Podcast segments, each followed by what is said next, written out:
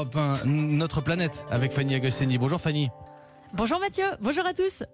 J'étais en train de regarder, vous allez nous parler d'un drôle de mélange, euh, un élevage de gambas pour faire pousser des légumes. Ça y est, j'ai faim. euh, Mais oui, euh, ça y est, c'est- l'idée folle en fait, c'est une idée un peu saugrenue de faire de la permaculture, oui, avec des crustacés. Depuis 2016, deux ingénieurs agronomes ont travaillé là-dessus sur une technique qui combine l'aquaculture de gambas et le maraîchage. Les gambas sont élevés dans des bassins d'eau salée où ils relâchent des, des effluents et ces effluents, ces déchets, euh, sont dans des bassins donc euh, chargés et acheminés petit à petit vers des biofiltres où des bactéries vont les transformer en fertilisants pour les légumes qui poussent en hydroponie, c'est-à-dire avec leurs racines qui baignent dans l'eau courante. Bon, il y a plein de, simplement. plein de nouveaux mots euh, pour, pour beaucoup, mais cela dit, il y a un cercle vertueux qu'on comprend bien. Vous, vous dites que ce curieux mélange agricole pourrait faire d'une pierre deux coups pour la transition écologique?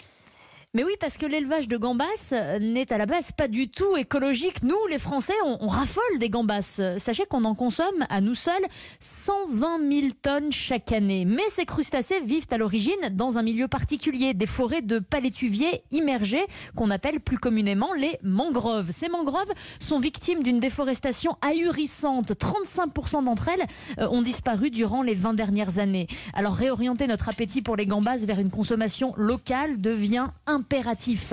Mais la valeur ajoutée du maraîchage à la sauce gambas réside surtout dans le fait de maîtriser l'hydroponie avec de l'eau salée. Cette découverte permet de faire fonctionner un bassin aquacole et un bassin hydroponique en circuit d'eau fermé, ce qui permet d'économiser 90% d'eau par rapport à un maraîchage classique. Ah Un exemple de, comment la, résilience alimentaire s'inspire des, écosystèmes, finalement, loin de la spécialisation absolue des productions.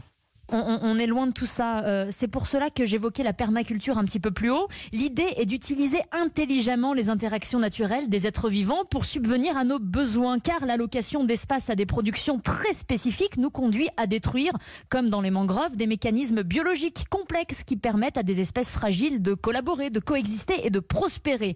C'est aussi la, la technique employée par euh, Saveol. Je crois que vous en avez parlé euh, en oui, début de semaine, l'entreprise. Oui, ou avant-hier, oui.